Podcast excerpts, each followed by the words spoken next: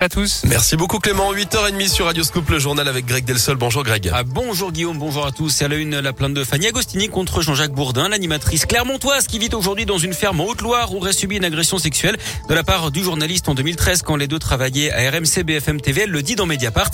La scène se serait produite encore sans marge d'un concours de pétanque qu'il aurait essayé de l'embrasser à plusieurs reprises. Il lui aurait également envoyé de nombreux messages à connotation sexuelle. Jean-Jacques Bourdin qui avait été écarté un temps de l'antenne ni les faits. Une enquête de police est ouverte. Une enquête interne est également lancée par la maison mère de BFM TV et d'RMC. Les règles du pass vaccinal changent aujourd'hui. Pour le conserver, il faut désormais avoir eu sa dose de rappel dans les quatre mois après la dernière injection. Sauf bien sûr si on a eu le Covid depuis. Avant, c'était 7 mois de délai.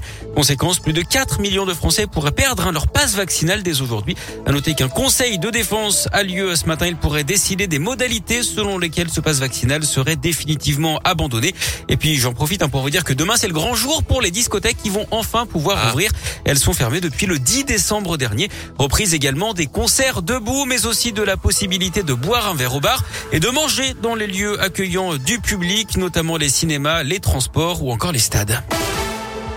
Dans l'actu local, six blessés dans un incendie hier après-midi rue Salomon-Rénac dans le 7e arrondissement de Lyon. Le feu s'est déclaré au rez-de-chaussée d'un immeuble de deux étages. Trois personnes ont dû être transportées à l'hôpital.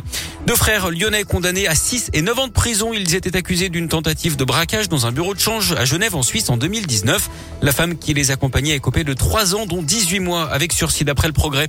Et puis un ouvrier lyonnais a reçu un bloc de béton de 100 kilos sur la tête. L'accident s'est produit sur un chantier à Pont-Évêque près de Vienne en Isère. D'après le Dauphiné libéré, la victime de 48 ans a été transportée à l'hôpital de Vienne. Ses jours ne seraient pas en danger. L'actu sport, c'est le biathlon au jeu de Pékin avec le relais des garçons. En ce moment, les Bleus visent une douzième médaille dans ces Olympiades. Et puis en parlant des JO, ce clin d'œil à l'histoire en devenant champion olympique de danse sur glace hier à Pékin. Les Clermontois Gabriela Papadakis et Guillaume Cizeron succèdent à un autre couple lui aussi couronné d'or, Gwendal Pezra et Marina Anissina. C'était il y a 20 ans exactement au jeu de Salt Lake City.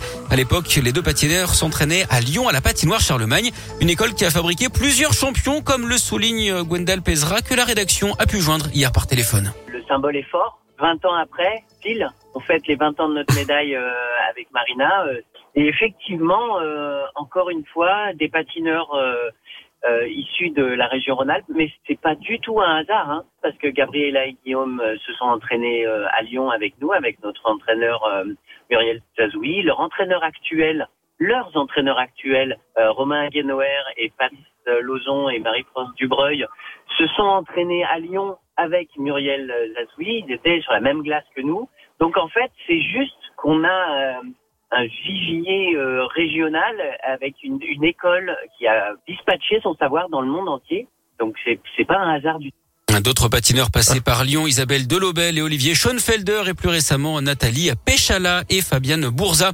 Match de gala ce soir en Ligue des Champions de foot que vous allez suivre avec attention Guillaume le Bien PSG affronte le Real Madrid de notre Lyonnais Karim Benzema en huitième de finale aller. C'est à 21h. L'autre match opposera le Sporting Lisbonne à Manchester City. Et puis un mot de tennis. L'aventure est déjà terminée pour Caroline Garcia à Dubaï. Notre Lyonnaise éliminée au premier tour par la Tchèque Krejcikova.